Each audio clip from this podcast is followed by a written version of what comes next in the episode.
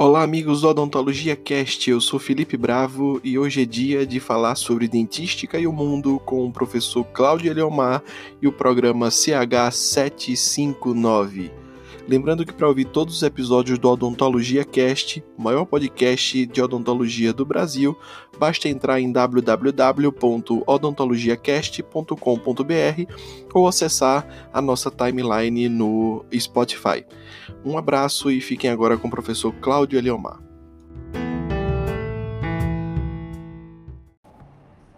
Bom dia, turma. Tudo bem com vocês? Simbora CH759. Hoje vou comentar aqui a postagem que eu fiz ontem no Instagram sobre a percepção do mau hálito quando você usa máscaras. Interessante isso, né? Na verdade, esse post ele não surgiu ao acaso. Uma pessoa, um seguidor meu do Instagram, passou um direct para mim e ele questionava o fato dessa percepção que ele teve em relação ao odor do hálito dele quando ele passou a usar máscara é, para poder trabalhar, uma vez que a, o uso da máscara está sendo obrigatório dentro desse contexto da Covid, e ele começou a perceber que ele tem uma halitose, ou que ele tem, como ele de, denominou lá, ele tem um bafinho, né? E por isso que eu até botei o termo lá, bafinho, é, no texto do post, da postagem lá para vocês, né? É, na verdade, é interessante isso, porque geralmente quem tem mau hálito ou quem tem halitose, né, essas pessoas que têm alteração do odor é, do hálito, é preciso até a gente diferenciar o que é mau hálito e o que é halitose. Geralmente o mau hálito, ele acontece e ele é facilmente resolvido com a boa higienização da cavidade bucal, tá? Quando você higieniza bem e esse hálito ainda permanece intenso e desagradável, aí você vai ter um problema de halitose. A gente pode, é, pode é, designar dessa forma, certo? Agora, é, é lógico que algumas pessoas elas consideram mau hálito e halitose como sinônimo certo? Só que aí didaticamente a gente pode dividir dessa forma porque facilita mais é, a nossa compreensão e a nossa forma de tratamento dentro do consultório. E por que, que eu trago essa questão da halitose aqui? Né? Por que, que isso tudo me chamou a atenção? Porque é interessante que a gente, enquanto especialista em dentística, enquanto profissionais que realizamos e cuidamos da estética do sorriso, a gente tem que estar preocupado não somente com a beleza, mas tudo aquilo que tem a conexão com o bem-estar geral do paciente. Né? Então não adianta, na verdade, eu ter um sorriso perfeito, restituído com excelente clareamento, ou então um sorriso totalmente transformado com lentes de contato, e esse paciente ele apresentar um problema no hálito. Imagina o impacto negativo na vida desse indivíduo. Ele vai funcionar ótimo por foto do Instagram, mas pessoalmente ele não vai ter um engajamento social, afetivo ou profissional para você ver como a halitose, o mau hálito influencia nas relações das pessoas. Né? O mau hálito ele não aproxima, a halitose ela não aproxima, é muito pelo contrário, ela afasta. E é interessante né, a gente observar que como ela afasta as pessoas, é um dos contextos que faz com que o paciente ele se retraia em relação ao contexto social e às pessoas e comece a se incomodar e comece a perceber que tem algo errado, é à medida que ele, que ele consegue ter a noção ou a percepção de que as pessoas se afastam dele no momento que ele fala ou evitam falar com ele. Isso causa um constrangimento muito grande. E aí esse paciente, ele percebe muito mais as atitudes do que a sensação né, de mau odor do hálito dele, porque o que acontece é uma acomodação olfativa dele próprio com o hálito que ele exala. Porque no momento que ele fala, esses aerossóis, essa, esse hálito, ele se dissipa, esse odor ele se dissipa no ar. E ele pode até sentir, mas vai haver uma acomodação com aquilo que é bastante sutil em relação a isso, né? a percepção dele próprio.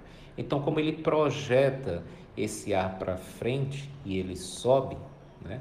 o que é que acontece? Quem sente é quem está na sua frente, no seu entorno. e não ele próprio. Ele vai sentir muito pouco e o que ele sente já vai ter tido a acomodação olfativa e ele não vai perceber mais, né? Ele já se habituou com aquele odor. Para ele aquilo é natural. E aí hoje em dia com a utilização das máscaras, né, como há ali o abafamento desses aerossóis, desse ar que sai da boca, desse odor, fica naquele recinto, então intensifica e sobe para onde? Para o nariz do paciente, porque boca e nariz são muito próximos, como eu coloquei lá no post. E aí ele vai poder perceber que ele está com uma halitose ou com um hálito alterado, né? ou com um mau hálito. Só que nessa condição, se ele perceber de cara e não tratar, capaz de acomodar olfativamente de novo, e aí o problema persiste. O ideal é que quando ele perceba isso, ele já busque uma orientação correta para que possa conduzir o tratamento adequado e eliminar esse problema. Porque aí, gente, a gente vai ter a certeza de que esse paciente ele vai ter é, a saúde restabelecida e vai ter um bem-estar social e psíquico, porque também interfere no desenvolvimento psicológico desse indivíduo, né? bastante positivo. Olha só, é por isso que eu trago esse assunto para aqui, né? para o CH759, porque a relação da dentística é com o mundo. E se a gente não estiver avaliando esses cenários ou tudo aquilo que interfere na dentística para nossa atuação profissional, a gente nunca vai fazer uma dentística de fato coerente com a realidade.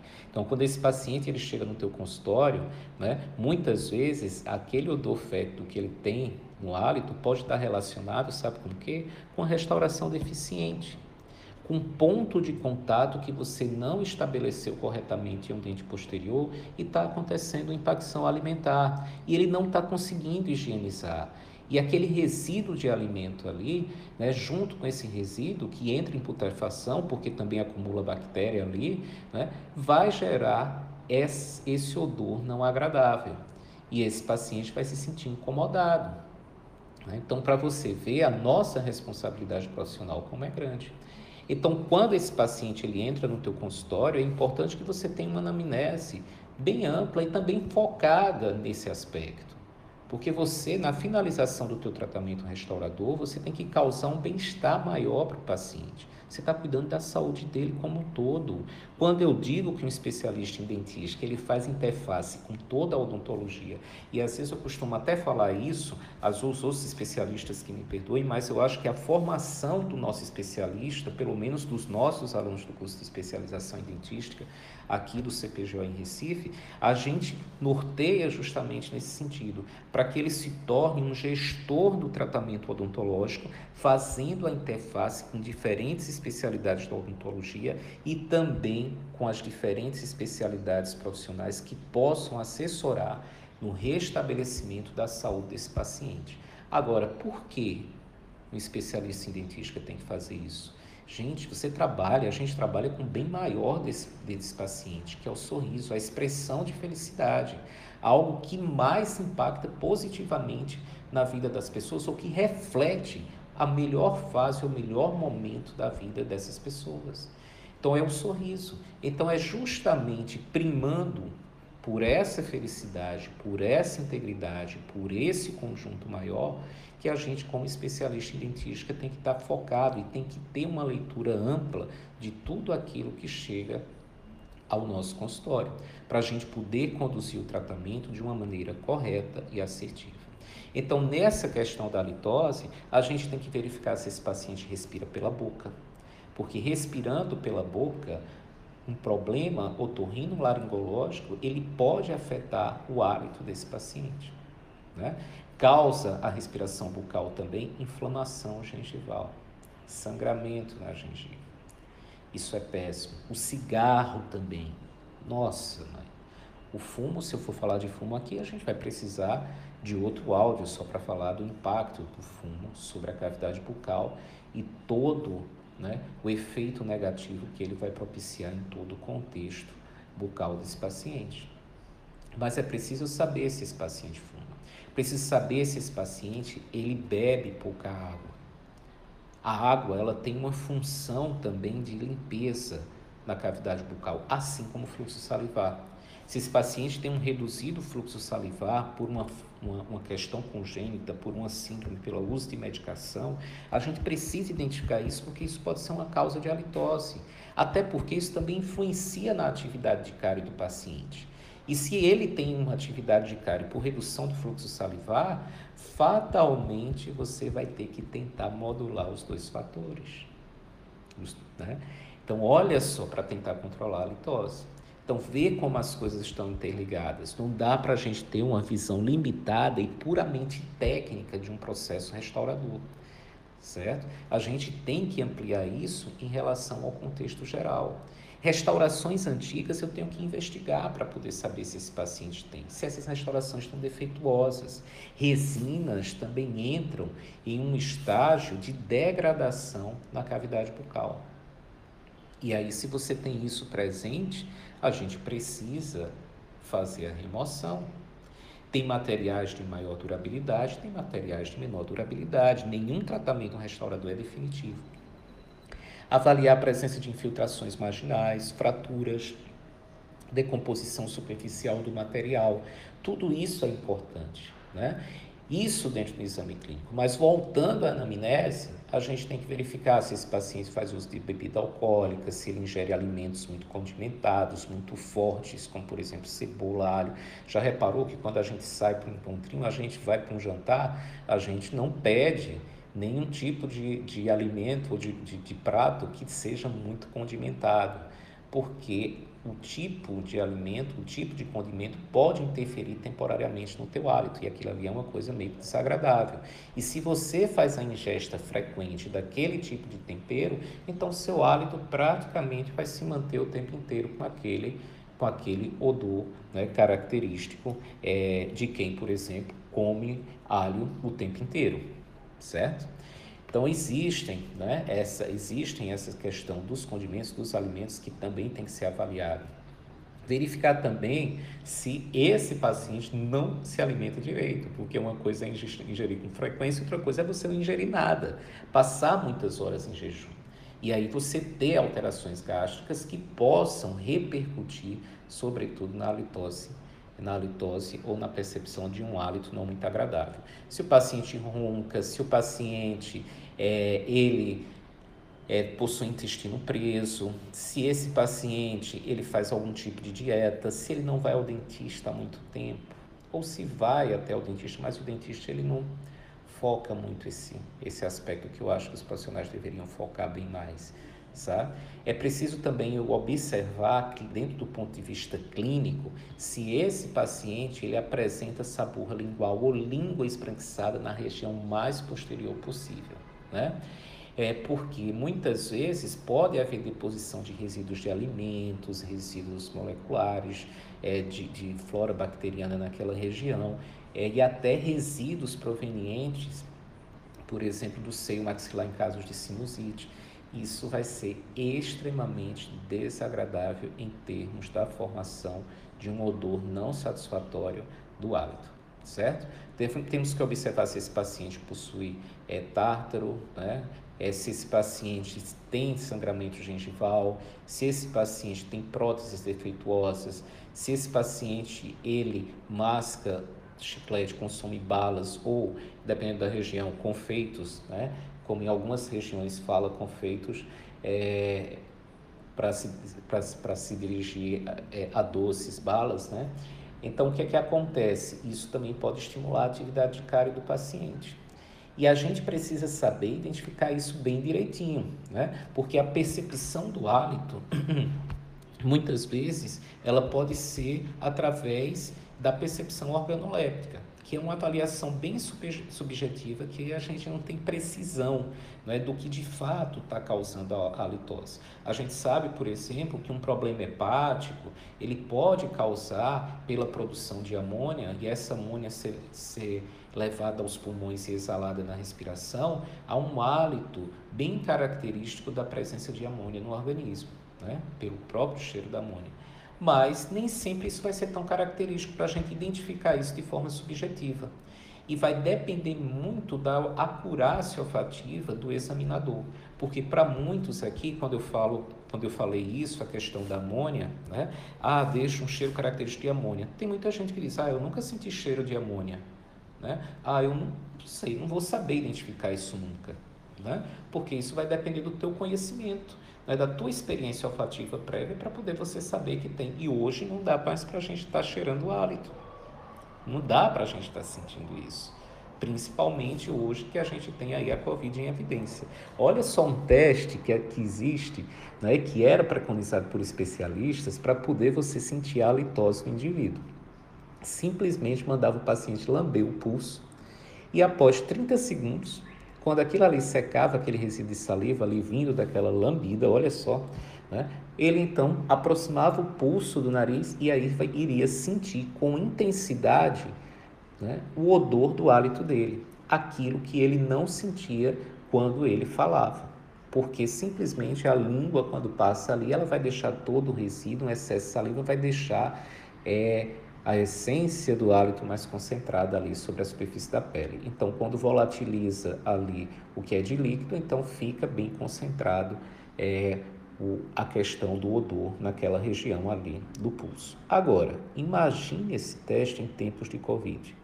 É de você mandar o paciente higienizar o pulso 300 mil vezes, passar álcool 70 milhões de vezes para fazer um teste desse, porque hoje está totalmente contraindicado a gente colocar mãos não higienizadas na face, no rosto, que dirá lamber né, uma parte do seu corpo. Mas é um teste, é um teste que a literatura cita.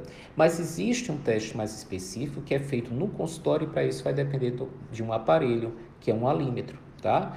que é um mensurador é, dos odores presentes pelo ar que o paciente expira. Então ele vai identificar é, o tipo é de componente químico que causa aquela litose, o que vai facilitar você identificar a origem do problema e, consequentemente, tratar de uma forma mais assertiva. Agora, de cara, eu quero dizer uma coisa para vocês, um dado que é muito importante. E olha só o quanto a nossa importância é, é grande dentro desse processo. E esse post que eu fiz ontem, essa postagem, ela é muito representativa, né? Para quem não me segue ainda no, no, Instagram, o meu Instagram é dr.claudioeliomar com H e você pode lá ter acesso às postagens e ao conteúdo de texto, tá certo? Sem problema algum. Então observa isso aqui, olha. Se a gente for observar as causas de halitose, de mau hálito, você vai perceber que as causas relacionadas com a cavidade oral elas representam 90%. 90%. Olha como esse número é bem expressivo. Gente, 90% não são 10%, não são 50%, são 90%, quase 100%. Né? São no, representa 90% das causas da alteração do odor do hálito.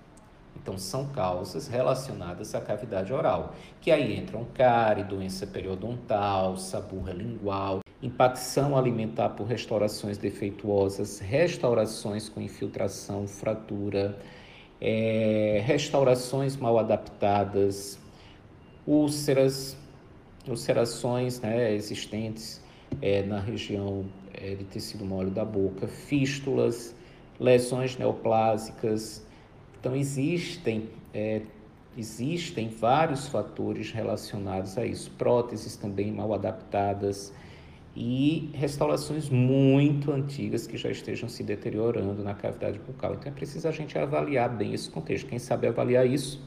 Dentista, é preciso que fique claro, certo?